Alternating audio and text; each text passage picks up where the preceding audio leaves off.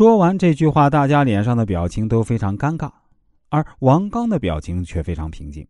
他拍拍刘书明的肩膀说：“老刘啊，你说的对啊，以后有什么好思路、好想法呢，也多给我们讲讲。”这让刘书明更加得意。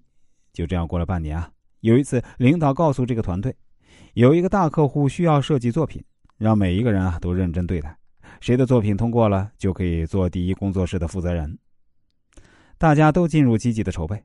后来，领导直接把所有作品都发给了客户，客户选中了一幅作品，原来是王刚的作品，这让刘书明非常的不理解，他硬要客户给个理由。客户的回答很简单：王刚的作品有思想，能够抓住产品需求方的心理，而刘书明的作品呢，更适合去当艺术品欣赏，而不是欣赏产品和商品。听到这个评价后呢？刘书明终于开始反思，半年里啊，自己的思路和想法，王刚都谦虚的学习，兼容并包武装自己的大脑，而自己居然没有好好利用资源，在这个团队迅速提升自己，反而固步自封，一直走入狭窄的误区。思想永远比产品更加重要，这是每一个人都应该吃透的道理。如果不能学会在团队中借助别人的大脑，学别人的设计思路和方法。那么就如同做数学题时候，只照抄一个正确的答案而已。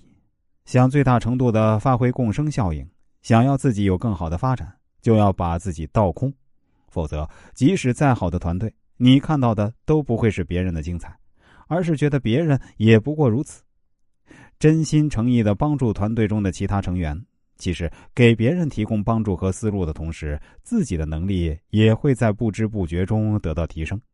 考虑和处理事情的方法也会越来越多，这都是符合共生效应原理的正确选择。通过这种带动，团队也会逐步发展成精英团队。没有一个领导会不重视这样一个团队发展带来贡献的员工。心灵感悟：学习别人，也要坚持自己的判断。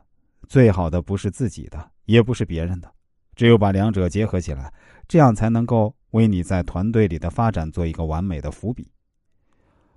我们下面再说说缄默效应。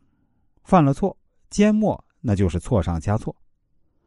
缄默效应在人们的生活中很常见，指的是在与人与人交往的过程中出现的沟通不良，导致信息传输失败。